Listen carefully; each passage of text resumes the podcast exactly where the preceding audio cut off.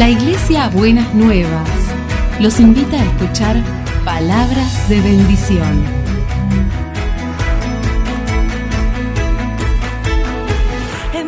Si desean asistir a nuestras reuniones, los esperamos en Avenida de Lepiane 3925, esquina Subiría, Bajo Flores, Ciudad de Buenos Aires.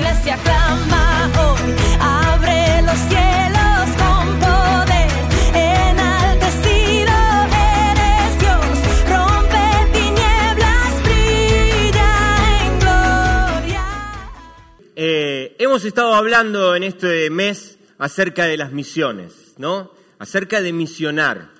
Y, debe quedarnos claro a todos nosotros que cada uno de nosotros somos un misionero donde Dios nos puso, ¿no? Tenemos una misión por delante y tenemos la misión de transmitir. Eh, Jesús lo presentó con una figura que a mí me fascina y que me parece que requiere de nuestra reflexión, de nuestra profunda reflexión, que es la figura del testigo, ¿sí? Nosotros no estamos llamados a transformar a nadie, no estamos llamados a convertir a nadie, no estamos llamados a que nadie, este, a andar como pegándole garrotazo a la gente para que la gente entienda algo, no estamos llamados a eso, estamos llamados a ser testigos.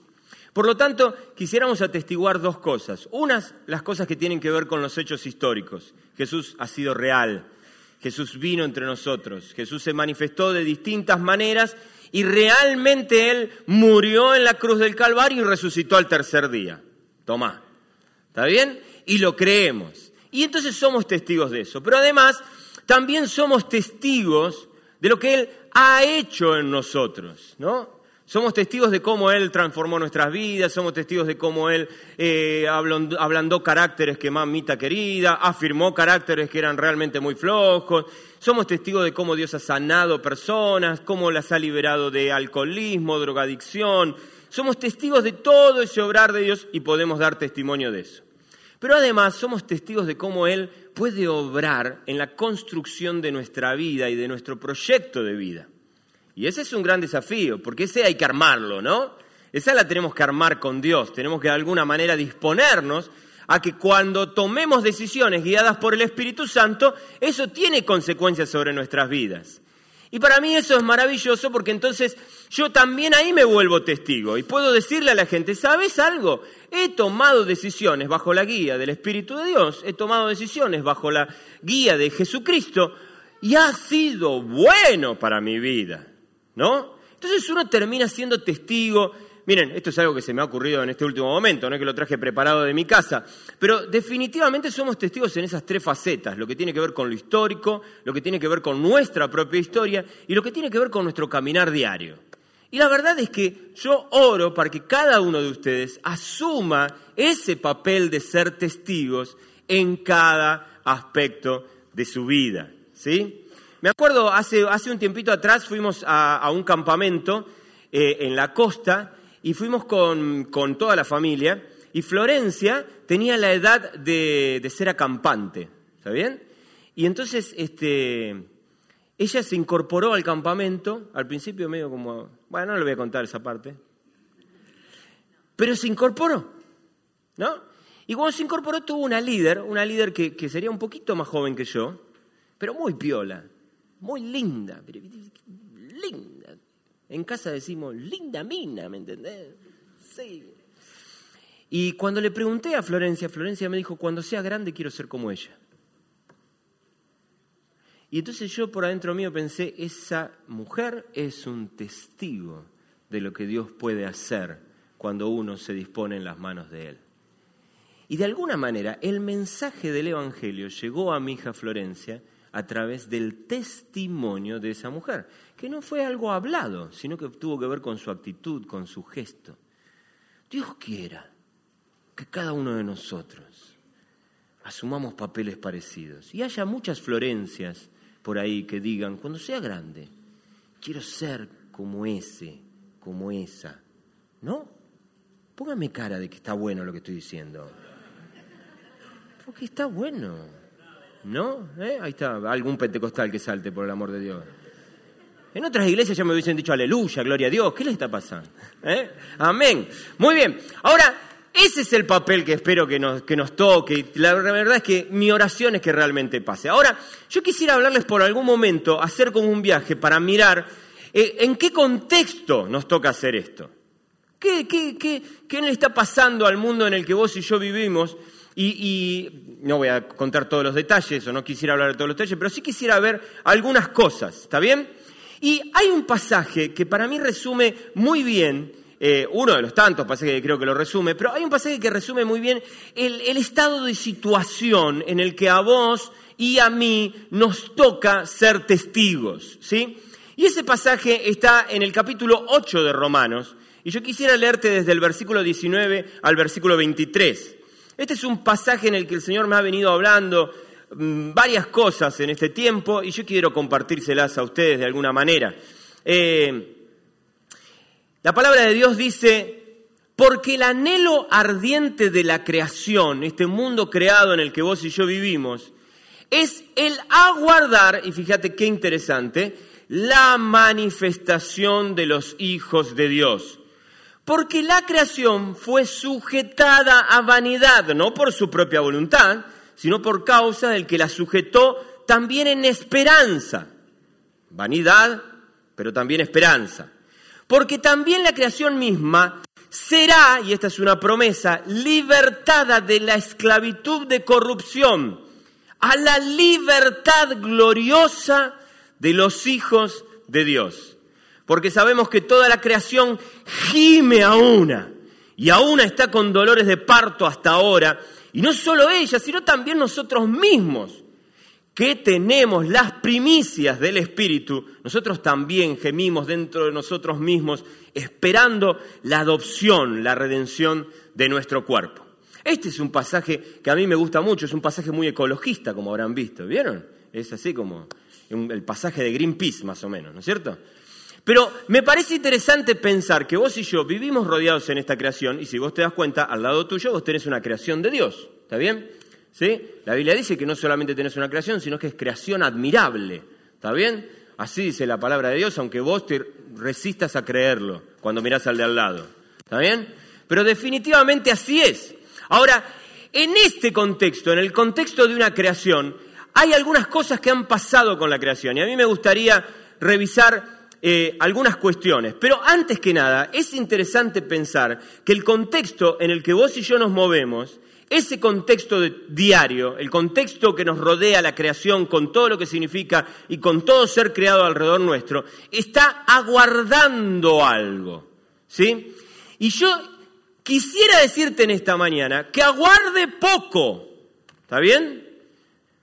Como estamos así medio pentecostales hoy, le podés decir al que tenés al lado, que aguarde poco, que no tenga que aguardar tanto, que la espera no se haga demasiado larga, ¿no? ¿Qué es lo que está aguardando la creación? La creación está aguardando, y fíjense cómo el Espíritu de Dios se mueve entre nosotros. Creo que, que Gabriel fue muy insistente en el tiempo de, de canto con esta idea. Una iglesia viva, una iglesia activa, una iglesia movilizada, una iglesia que no ve cómo las cosas pasan, sino que interviene y es protagonista. Lo que la creación en la que vos y yo estamos inmersos está aguardando es la manifestación de los hijos de Dios. Todo lo que nos rodea está esperando, es como si estuviera así en sala de espera, aguardando que alguien que tenga luz, que alguien que tenga una palabra novedosa, alguien que tenga algo que realmente sea significativo para ser dicho, alguien que actúe de una manera distinta, alguien que obre de una manera fuera de lo común, alguien que se acerque con un abrazo donde nadie abraza, alguien que se acerque con un oído atento sin querer cobrarte nada, alguien que tenga el deseo de amar y de ser de bendición por otros, alguien que se manifieste Alguien que no quede tapado ni velado. Alguien en tu trabajo, en tu casa, en tu hogar, en tu barrio. Alguien que no resiste que los minutos pasen y no pase nada. Esa es la iglesia que Dios viene a buscar. Una iglesia que la sorprenda activa, siendo de bendición. Una iglesia manifestada, ¿no? Una iglesia donde cada persona se manifiesta, la presencia de Dios se manifiesta en cada persona, pero a la vez la presencia de Dios se manifiesta a través de cada persona. Y, acá es donde yo digo, me encantaría que vos en este momento pienses un momento, te detengas y digas, esto que Germán está diciendo es para mí. ¿Por qué no lo estoy diciendo yo? Lo está diciendo el apóstol Pablo. Así que si tienes algún problema, te la agarrás con él, no conmigo. ¿Está bien? Es él el que te mira y te dice, pará de jugar al bajo perfil. Es él el que te dice, manifestate. Es él el que te dice, salí de abajo la piedra. Es él el que te dice, dale con lo tuyo, con lo que te es propio, manifestate, porque quienes están aquí están esperando la manifestación de los hijos de Dios. Y es interesante, porque te va a explicar de qué se trata esta manifestación. Y entonces el apóstol Pablo dice, ¿cuál es el problema de la creación? Bueno, el problema de la creación es que está sujeta a vanidad. ¿Sí? La palabra vanidad es una palabra que a mí me parece más que interesante que vos y yo pensemos y reflexionemos en esta mañana. La vanidad tiene que ver con una especie, yo yo lo definiría así, como un aprecio desmedido a lo que dejará de ser. ¿No? Eso es la vanidad. La belleza pasa. Ay, pero yo amo tanto la belleza. ¿No? Los bienes materiales pasan. Ay, pero no me digas que no es tan lindo. ¿No? Y uno queda como prendido y conectado, enchufado constantemente a cuestiones que van a pasar. Y termina concentrando su vida y volcando todas sus energías e invirtiendo un montón de tiempo, de dinero, de dedicación, de esfuerzos a cosas que se van a terminar. Mientras tanto hay otras cosas de peso eterno en las que ni siquiera le prestamos atención. Estamos tan concentrados a veces. Y este mundo, esta realidad, está como sujeta a la vanidad, sujeta a que, ay, es tan valioso lo que tengo, no me lo vayas a sacar, guarda con mis derechos, ¿no es cierto? Entonces todo es como una cosa así de que vivo aferrado a esta realidad, ¿no? Eh, un autor cuenta cómo su hija entró en un pelotero, ¿no? Entró en un pelotero, ustedes conocen, un pelotero de, no sé, tipo los de McDonald's, lleno de pelotitas chiquititas. Entonces la nena agarró y, vio todas esas pelotas y se fascinó con tanta pelota de color y, agarró y se, apropió de varias pelotas de ese tipo y en medio de que estaba tan así como apelotonada, vale la palabra, ¿no? En medio de esa circunstancia trastabilla y se cae, ¿no? Y cae y, queda sepultada entre tanta pelota. Y el padre desde afuera observaba la situación, y usted le habrá pasado eso, ¿no? Uno dice, se me ahoga, se me ahoga el nene, ¿no? Y entonces ella estaba así como abrazada con tanta pelota y tratando de pararse, pero obviamente con tanta pelota a la cual agarrada, definitivamente no podía salir de abajo. Y el padre le decía, soltá las pelotas. Y la chica,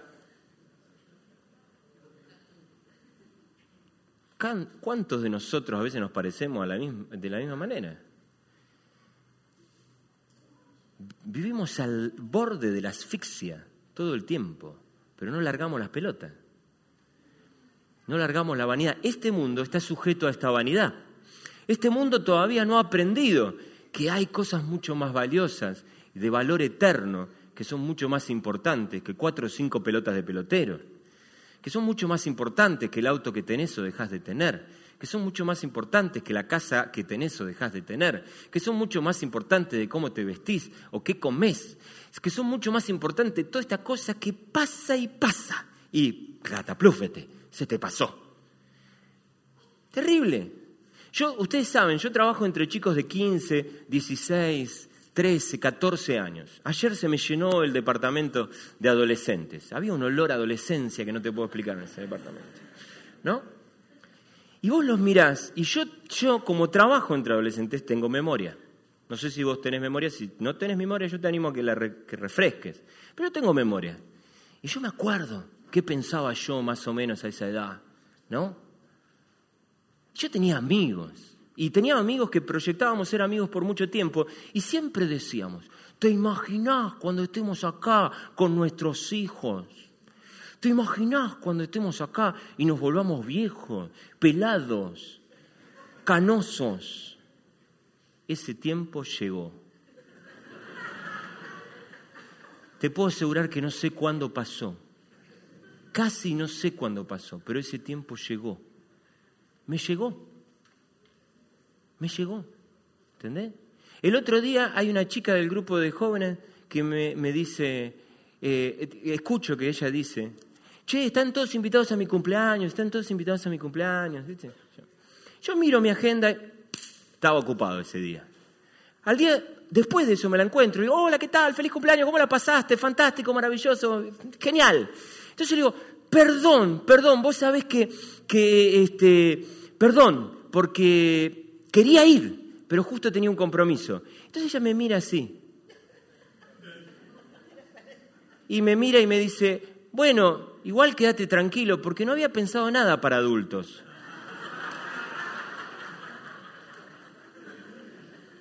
Maki, está muy mal que te rías así como te estás riendo.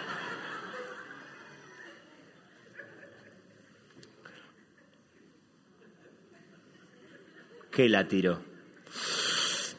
¿Se entiende? Ese tiempo pasa, la vida se nos pasa. Qué triste que estemos invirtiendo tanto en eso. Pero este mundo está sujeto a eso. El tiempo pasa y la gente sigue aferrada a cuestiones que se van a diluir y que se van a escapar. Los hijos de Dios se manifiestan en sentido contrario a la vanidad. Mientras este mundo vive apostando a eso, los hijos de Dios deberíamos estar apostando a cuestiones que tienen que ver con lo eterno. Los hijos de Dios manejan sus prioridades de otra manera. Entonces saben que es mucho más importante invertir tiempo en los hijos que estar volviéndose loco detrás de un peso más o un peso menos. Los hijos de Dios saben que la vanidad nunca es el camino, que la vanidad es el camino contrario que nos lleva definitivamente a un deterioro. Quiero recomendarles a aquellos que no estuvieron presentes el día que César Vidal estuvo aquí y predicó. Eh, yo quisiera pedirte, animarte a que busques en la página de internet de Buenas Nuevas y busques ese pasaje para ver cómo él habló de la sociedad de Sodoma y Gomorra, que vos seguramente conocés porque le cayó piedra y azufre y toda esa historia.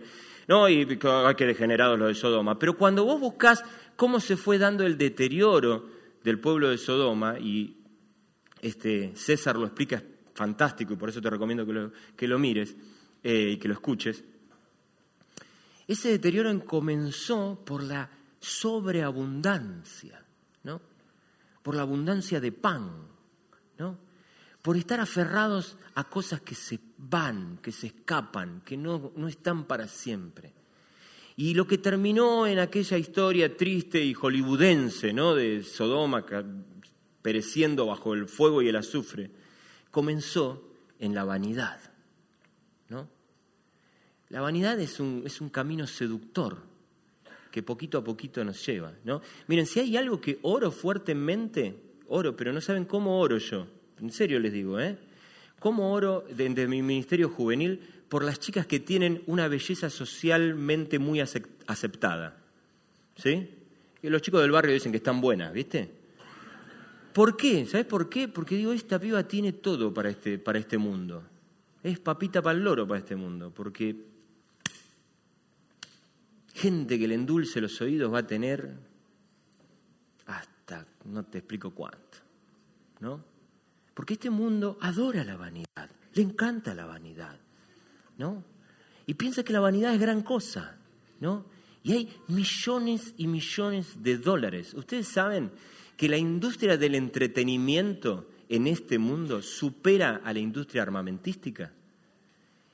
Es la industria que invierte más millones de dólares y euros en toda nuestra experiencia. Vivimos embelesados con el entretenimiento. Estamos todo el tiempo pensando cómo hacemos algo que sea divertido. Es más, hay iglesias que planean sus cultos pensando cómo los hacen más divertidos. Rendimos culto a la diversión. Lo peor que te puede pasar en la vida es aburrirte. La vanidad parece ser moneda corriente de todos los días. Y esto necesita de la manifestación de los hijos de Dios porque necesitamos mostrarle al mundo que hay cosas mucho más trascendentes que la vanidad. Necesitamos enseñarle a las generaciones que vienen que no se trata de ver cómo invertís en bienes materiales, que no se trata de cómo sos más bello, más linda, más musculoso, qué sé yo, que se trata de cosas mucho, mucho más profundas y mucho más importantes. Ahora, la vanidad no es el único problema, fíjate qué interesante, acá aparece uno que nosotros lo vemos quizás con más claridad. Dice, valga la aclaración, que el mismo que la sujetó a vanidad por su caída a esta creación es el mismo que también la sujetó a esperanza. Es decir, que hay esperanza. No tenemos por qué quedar atrapados en la vanidad, ¿sí? podemos abrazar la esperanza.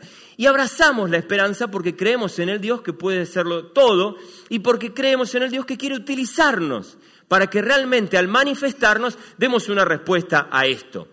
Lo siguiente que dice la palabra de Dios es, porque también la creación misma será libertada, será llamada libertad. ¿Libertad de qué? Y fíjate qué interesante de lo que la Biblia dice que es necesaria que esta creación sea liberada dice que necesita ser liberada de la esclavitud de la corrupción.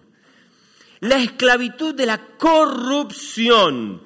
Hermano del alma, déjame hablarte a tu corazón. No puede ser que abrazado a la fe en Jesucristo establezcas ningún tipo de justificación para la corrupción. No puede ser. Pero, a ver, y te lo digo con mucha onda, yo no te quiero hacer sentir culpable, no, no, no, vengo acá que vos te, No, no, no, no pasa por ahí.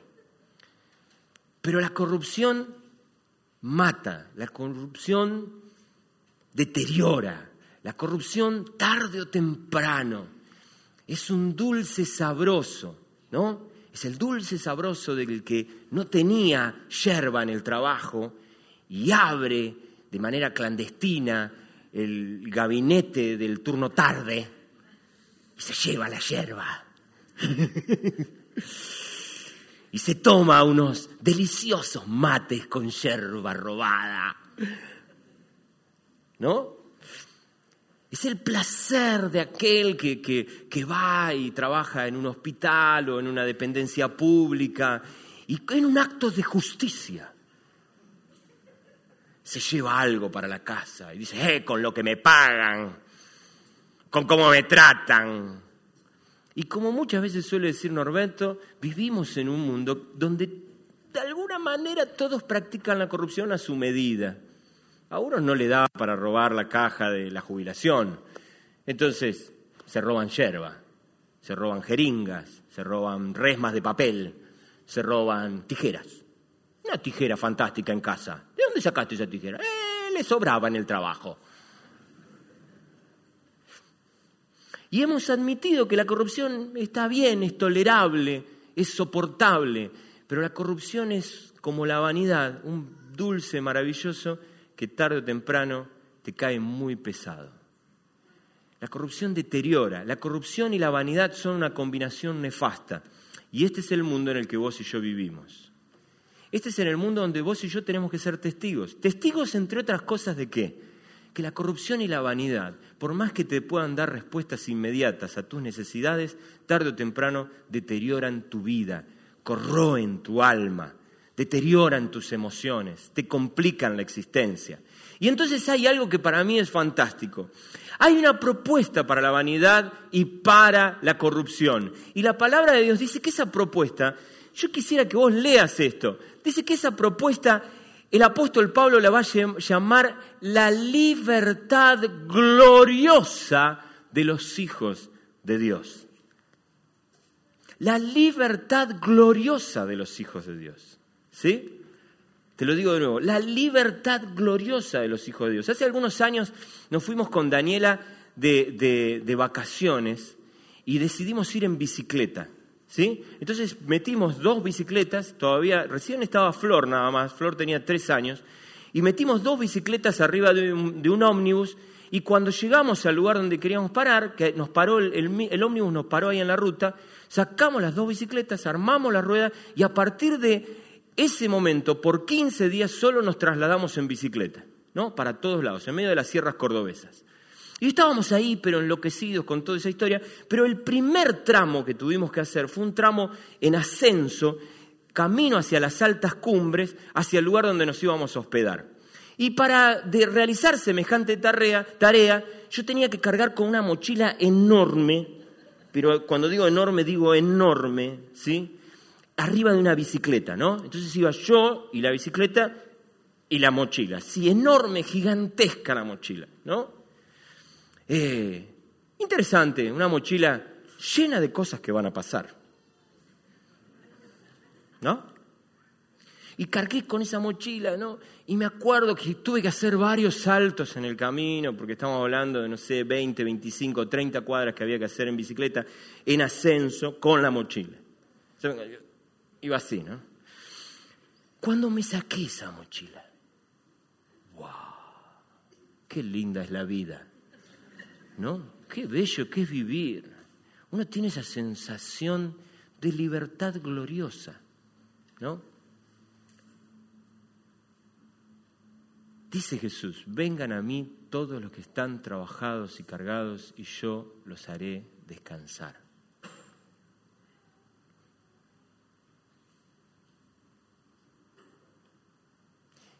Nos toca ser testigos.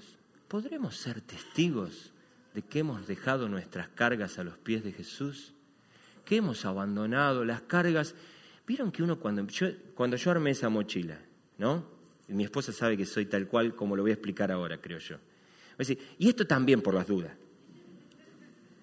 Y, eh, vamos a poner una linterna. ¿Y por qué no dos? ¿No? Y, vamos a poner este calzoncillo. Calzoncillo para 15 días. ¿Cuánto ponemos? 15 calzoncillos. No, va a lavar un calzoncillo en los 15 días, no sea cosa que... No, 15 calzoncillos. Y vamos a poner esto, y una bolsa de dormir. Si usted moja la bolsa de dormir, pongamos dos. ¿No es cierto? Y uno hace así, va cargando esa mochila, ¿no? Y uno carga y carga y carga y carga y carga y carga y se da cuenta que hay veces que son cargas que no merecen ser llevadas, ¿no? Bueno, la vanidad y la corrupción se parecen en ese sentido. La vanidad y la corrupción dicen, ¿por qué no esto también? Dale, sí, sí, cambia otra vez más de celular, sí, dale, sí se está bien, ya se te, mira, se te hizo una rayita en la pantalla, ya está, ¿no? y dale, vamos por más, y comprate otra cosa, ¿no? Y ahí está, y, sí, y, fíjate, y, uno vive cargando su mochila. Esto llega un momento que es insoportable. Y lo que la Biblia dice es que hay una experiencia que llama libertad gloriosa de los hijos de Dios. ¿Podremos dar testimonio a este mundo que hay quien recibe nuestras cargas pesadas? ¿A quién podemos dejárselas? ¿Podremos dar testimonio de eso? ¿Podremos salir a contarlo? Si, si todavía no podés dar testimonio de eso, hoy yo oro para que vos puedas ir delante de Dios y vivirlo. Ahora, déjame decirte esto. Qué importante es que prestes atención a cómo estás viviendo en referencia a la vanidad y la corrupción. Porque la vanidad y la corrupción son propias de este mundo, no son propias del reino y no son propias de la libertad gloriosa de los hijos de Dios. Sigue diciendo la palabra porque sabemos que toda la creación gime a una y aún está con dolores de parto hasta ahora. No solo a ella, perdón, voy a hacer una pausa acá. Esto para mí es muy interesante porque la gente se regodea. Esto, miren, charlen con una chica, a mí me ha pasado charlar con, chicas muy, muy bellas, ¿no? De hecho, me acuerdo perfectamente de una chica muy, muy bella. Todo el mundo atrás, insoport... la tenían, pero sufría esa chica porque no había uno que no le tiraba a los perros por arriba. ¿No? Ahora, una belleza para rendirle culto a la vanidad. Y la chica sufría. Otro, la junta en pala, decimos, ¿no es cierto? ¡Oh! Lleno de plata. Está salvado, decimos en la Argentina. ¿Salvado de qué? te sentás a charlar con él, vive en la aflicción constante. Es muy loco. Corremos detrás de la vanidad y la corrupción, pero gemimos.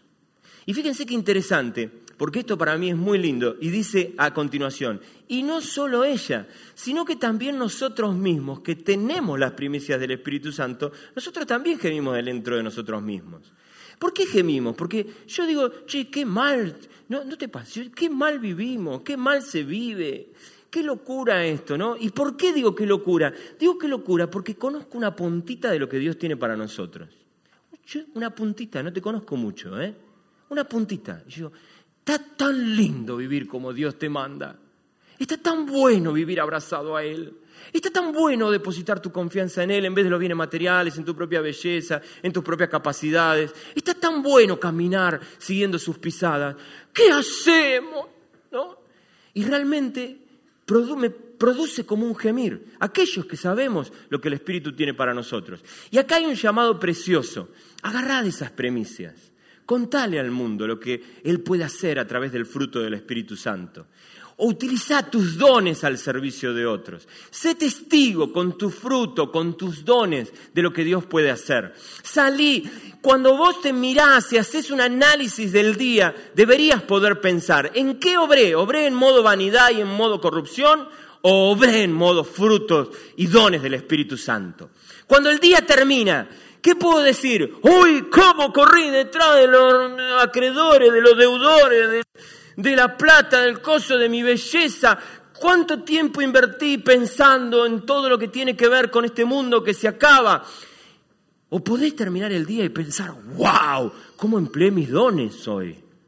Wow, amor, gozo, paz, paciencia, benignidad, templanza, bondad, mansedumbre, paciencia. Frente a tales cosas no hay condenación. Ah, estuve sacando de ese y repartiendo. Cuando el día termina, porque lo que este mundo necesita es la manifestación gloriosa de los hijos de Dios. De eso se trata. Agarrá de lo que el Espíritu Santo, las primicias que te regaló, volcalas, derramalas en otro. Él te dio fruto, tirá el fruto por arriba. Te dio dones, compartilos, no sea mezquino. Dale, poné tu vida en modo fruto y dones, en modo primicias del Espíritu Santo, no en modo vanidad y corrupción. Hacer misión se trata de eso, hasta lo último de la tierra. Participar de la misión se trata de eso, de ser testigos de lo que Dios puede hacer a través del fruto de su Espíritu en nuestra vida y a través de los dones con los que nos ha capacitado. Cuando termina el día, la iglesia de Jesucristo, los hijos de Dios, desde la libertad que experimentan, deberíamos poder pensar, wow, hemos derramado de sus frutos en la vida de alguien, hemos volcado al servicio de otro los dones con los que el Espíritu Santo nos capacitó. Eso debería pasar, debería ser lo más eh, propio de nuestra existencia. Mateo 5.9 termina, eh, dice, dichosos los que trabajan por la paz, porque serán llamados hijos de Dios. ¿No? Ahí en las bienaventuranzas. El querido John Stott escribió todo un libro acerca de las bienaventuranzas. Hace años atrás se conocía como contracultura cristiana. Al día de hoy vos lo podés conseguir en librería como este, eh, las bienaventuranzas, ¿no? El Sermón del Monte. Ahí está, gracias eh, Daniela. ¿Está? El Sermón del Monte. Y, él describe cómo lo que Dios nos propone va en contra de la cultura de esta época. Y que cada bienaventuranza lo que nos muestra es una manera de vivir, una cultura diferente a la cual abrazarnos. Y yo quisiera en esta mañana pensar que para que nosotros hagamos misión, lo que necesitamos es llevar la cultura del reino a cada expresión de nuestra vida a la manera en que administramos nuestra economía, a la manera en que nos relacionamos con nuestros seres queridos, a la manera en que encaramos nuestra experiencia laboral, en la manera en que nos relacionamos con los demás. Cultura de reino.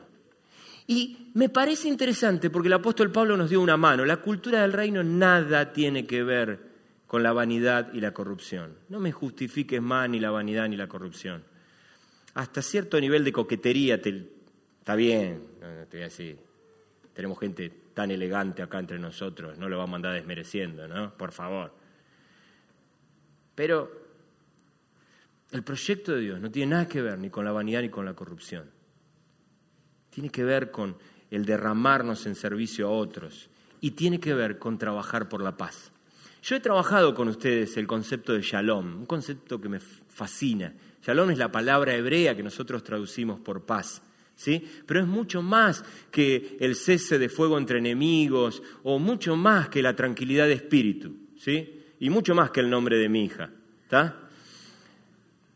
Paz tiene que ver, shalom tiene que ver con la armonía total de Dios. Y la Biblia te invita a vos y a mí a que seamos constructores de ese shalom. Donde hay corrupción, pone honestidad. Donde hay vanidad, pone servicio desinteresado a otros. Donde la gente se derrama y se corre y se carga con vanidad y corrupción, el desafío que vos y yo tenemos es definitivamente trabajar por la paz por una paz que tiene que ver con derramar el fruto y los dones del Espíritu sobre las personas.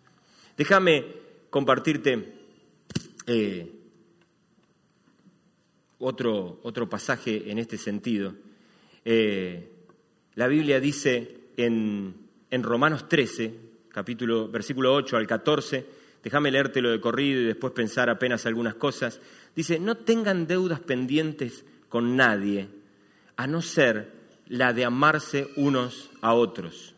De hecho, quien ama al prójimo ha cumplido la ley, porque los mandamientos que dicen no cometerás adulterio, no mates, no robes, no codicies, y todos los demás mandamientos se resumen en este precepto, ama a tu prójimo como a ti mismo. El amor no perjudica al prójimo. No sé si te quedó claro. Así que el amor es el cumplimiento de la ley. Hagan todo esto estando conscientes de que el tiempo en que vivimos ya es hora que despierten del sueño, pues nuestra salvación está ahora más cerca que cuando inicialmente creímos. La noche está avanzada y ya se acerca el día. Por eso dejemos a un lado las obras de la oscuridad y pongámonos la armadura de la luz. Vivamos decentemente como a la luz del día, no en orgías y borracheras, ni en moralidad sexual y libertinaje, ni en disensiones, ni envidias. Cualquier parecido con corrupción y vanidad es pura casualidad. Más bien, revístanse ustedes del Señor Jesucristo y no se preocupen por satisfacer los deseos de su naturaleza pecaminosa. Mira, hay algo que a mí me parece más que interesante. Cuando contraemos deudas, tarde o temprano, muchas de las deudas en las que nos metemos, déjenme decirles esto y por supuesto cada caso particular se puede analizar, pero déjame decirte que muchas de las veces cuando nos endeudamos mal, de manera como descontrolada, sucumbimos de alguna manera a la vanidad. Después si querés lo charlamos. Vení, me tocá, me decís, ¿cómo y lo hablamos. Pero la verdad es que muchas veces nos pasa eso. Y la Biblia dice que solo una deuda tenés que tener. ¿Cuál deuda tenés que tener? La deuda que no invierte en lo que ya va a pasar, sino la deuda que se invierte en lo que tiene que ver con la eternidad. Y entonces dice algo que para mí es maravilloso. Vos a mí me debes amor. Soy tu acreedor. ¿Y sabes algo? Yo te debo a vos amor, soy tu acreedor. ¿Cuándo podremos saldar esa deuda? Nunca, jamás. ¿Por qué? Porque nunca llegará el día en que yo pueda decir, loco, ya no me pidas más amor porque ya saldé la deuda, ¿eh? No se puede. Entonces el apóstol Pablo, en, en un gesto totalmente brillante, dice, mira, la única deuda que ustedes tienen es la que no se puede dejar de pagar nunca, que es la deuda del amor. Es así, abracen esa deuda y todos los días amen, porque esa deuda no se puede pagar más. Siempre vas a tener que siempre serás el deudor de alguien acerca del amor. Amá, amá, amá y amá. ¿Por qué? Porque esa es la única deuda que se convierte en inversión. Está buenísimo esto que acabo de decir, Fernando, que acabo de descubrirlo ahora mismo, el Espíritu me lo ha revelado. Es la única deuda que se convierte en inversión. Vos vivís endeudado en amor y estás invirtiendo cada vez que te derramas en amor. Es como como, como el aceite de la viuda. ¿Se acuerdan el relato del Antiguo Testamento? Increíble, mientras hay tinajas hay aceite. Y uno dice, vacío toda la jarra de aceite en la tinaja. Y uno dice, la tinaja es mucho más grande que la jarra. Uh, y se llena la tinaja. Y uno dice, listo, ahora en la jarra no debe haber nada. Y uno mira la jarra y sigue llena de aceite, esperando la próxima tinaja. Así funciona el amor de Dios. Y así Él quiere que lo creas. Hoy nos hizo repetir hasta el cansancio, Gaby. Creo, creo, creo, creo. Creer al Espíritu de Dios y amá, porque esa es la deuda que te trae la mejor inversión para tu vida.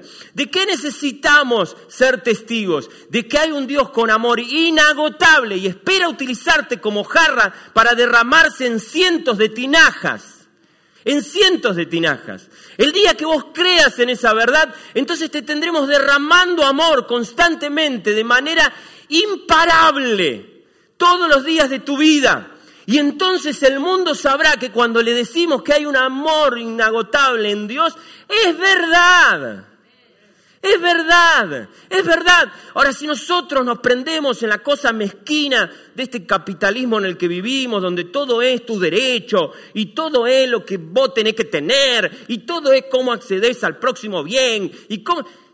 Bueno, el mundo tendrá más de lo mismo, vanidad y corrupción, vanidad y corrupción, vanidad y corrupción. Y la manifestación de los hijos de Dios, bien, gracias. Si he visto, no me acuerdo. ¿Y la misión? ¿Qué misión? Porque la misión es una transformación cultural que cambia vanidad por corrupción, vanidad y corrupción por amor.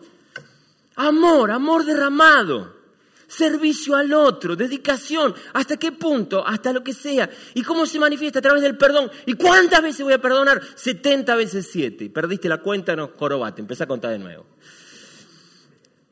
¿Y cómo se manifiesta? A través del servicio. ¿Y hasta cuándo voy a servir? Serví. Porque esa deuda es la única que te trae una inversión verdadera. Créemelo, créemelo. Y dice algo que es maravilloso. La noche está avanzada. La corrupción y la vanidad nos invade. Ha penetrado cada aspecto de nuestra sociedad. La noche está súper avanzada. Pero se acerca el día. ¿El día cuál? El día en que el, el amor de Dios se manifestará de manera total y completa. La corrupción en la que vos y yo vivimos no va a ser para siempre, no va a ser por toda la eternidad. La corrupción las chicas que se prostituyen en las calles, no va a ser toda la eternidad. Vendrá un día donde Dios va a terminar con eso. Va a terminar con eso. La desigualdad un día se va a terminar. Jesús vendrá y establecerá un reino de justicia e igualdad. Las injusticias van a terminar. Todo eso va a terminar. Un día el Señor Jesús se va a manifestar de manera total y completa.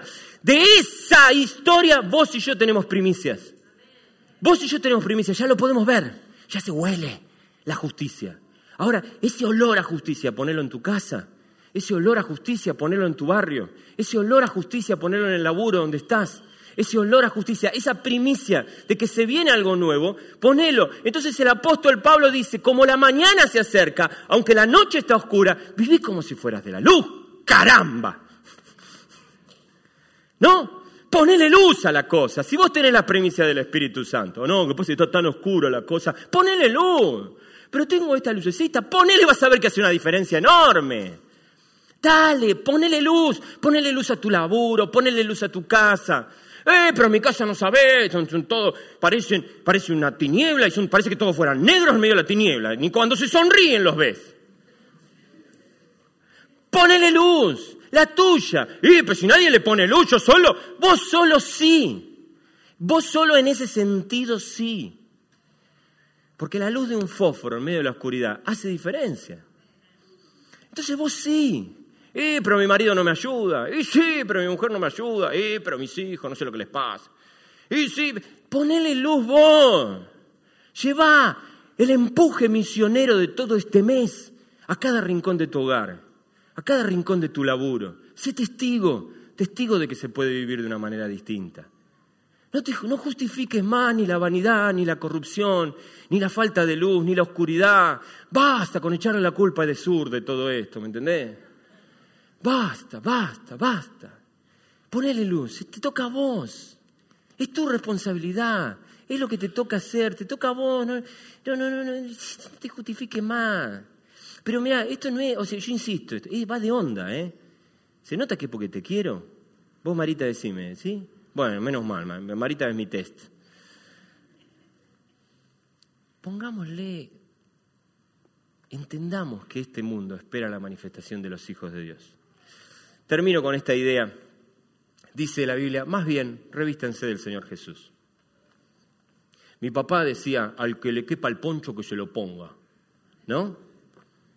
Esos dichos que tenían mis viejos. Si te vas a poner un poncho, ponete el poncho de Jesús. Se te cabe. Y esa es la buena noticia, que te cabe. Anda a Jesús, déjale las cargas y pedirle el poncho. Déjale las cargas y pedirle el poncho. Él dice, ligera es mi carga. ¿Sí?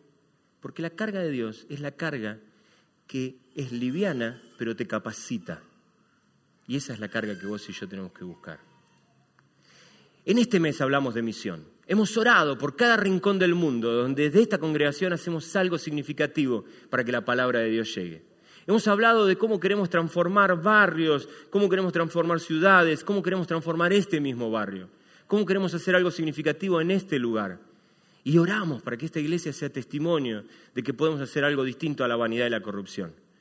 Yo quisiera invitarte a que cada uno de nosotros, al terminar este mes donde hemos hablado de la misión, vos te, te pares en medio de tu realidad y digas, yo quiero ser testigo. Yo quiero ser testigo de lo que Dios puede hacer en la vida de las personas. Yo quiero ser testigo. Yo quiero ser testigo. Si, si, si vos en esta mañana entendiste el mensaje, yo voy a invitar a los chicos que, de, la, de, la, música que pasen, ¿no? Pero si, si vos entendiste de parte de Dios en esta mañana que, que Él te llama a ser testigo, a dejar la vanidad y la corrupción y prenderte en manifestarte como un hijo para que la libertad gloriosa de los hijos de Dios se pueda ver, yo te quiero invitar a que te pongas de pie y que abraces esta decisión. Pero hacelo con un corazón sincero. Si no es para vos, déjalo pasar. Pero si vos comprendiste algo de lo que Dios quiere hablar para vos en tu vida, yo te animo a que lo hagas. Amado Dios, vos y yo hemos caminado un par de años juntos y ha sido precioso. En muchos de esos años, Señor, yo he visto cómo he escapado a mis responsabilidades como muchas veces quedé atrapado en cosas que se parecen más a la vanidad y a la corrupción que al amor que proviene de vos. Ya te he pedido perdón, Señor, por tanta soncera. En el día de hoy yo quiero renovar mi pacto para con vos, porque quiero ser un misionero en el lugar donde estoy. Señor, totalmente perceptible Prendés la televisión, Señor, y se ve. Vas al trabajo, lo encontrás. Vas a la escuela, a la universidad, lo ves. Circulás por la calle, Señor, y, ves todo el mundo dándole vuelta a la vanidad, todo el mundo atrapado por la corrupción. Al día de hoy, Señor, queremos mostrar una cultura distinta. Queremos trabajar por tu shalom. Queremos, Señor, que nuestras casas no sean casas ni de vanidad ni de corrupción. Queremos, Señor, que en nuestro trabajo podamos llevar una luz encendida, Señor, que muestre que hay otra alternativa, que hay otra cultura, que hay otra manera de ser. Queremos, Señor, ir a cada rincón en el que nos toca movernos, desde el último punto del planeta, Señor, hasta el más cercano de nuestra experiencia. Queremos, Señor, ser sal y luz. Queremos, Señor, dejar nuestras cargas a tus pies, revestirnos de Jesús. En esta mañana, Señor, oramos y te pedimos que nos guíes en esa dirección.